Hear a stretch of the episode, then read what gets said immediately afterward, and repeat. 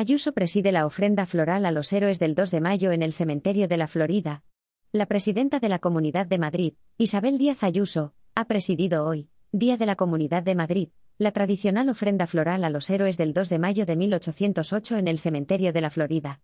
La dirigente del gobierno regional ha participado en el homenaje junto con el jefe del Mano Aéreo General, Juan Treceño García, la consejera de Presidencia, Eugenia Carballedo, el consejero de Sanidad, Enrique Ruiz Escudero, el jefe de la Brigada Almogávar Esbí paracaidista, Luis Saez Rocandio, y el presidente de la Sociedad Filantrópica de Milicianos Nacionales, José Luis San Pedro Escolar.